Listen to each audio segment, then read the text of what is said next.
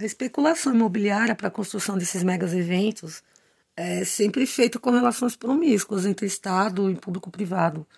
Não traz nenhum benefício para os mais pobres, muito pelo contrário. Eles são jogados por regiões é, periféricas sob emoção compulsória, como se fossem coisas, lixos, sem nenhuma proteção legal. Sempre são mandados para lugares com péssima localização, muitas vezes sem serviços básicos e públicos.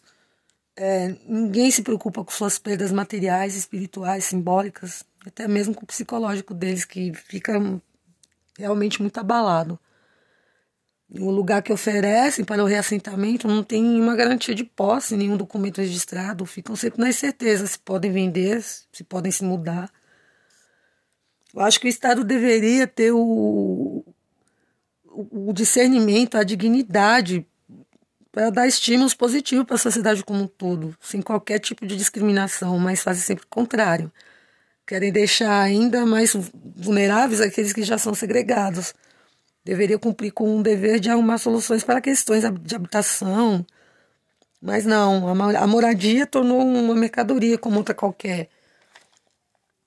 Essas questões é sempre gerada por interesse pela lucratividade porque tudo é feito com, o objetivo de tornar a região mais atraente para o capital financeiro, porque realmente tem um potencial econômico.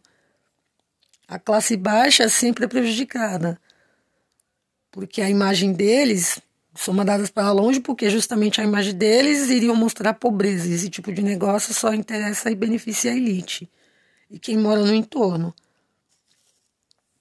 Eles fazem essas grandes construções, embelezam a região, fazem desenvolvimento de infraestrutura, acesso, e com isso a valorização do espaço geográfico só aumenta. O Estado atua no sentido de, de, de exercer um, um estrito controle social, promulgando leis que assegurassem a proteção ao capital para fazer dos, desses grandes megas eventos esportivos um negócio com alta rentabilidade para tentar fazer do Rio de Janeiro uma cidade de, de exceção.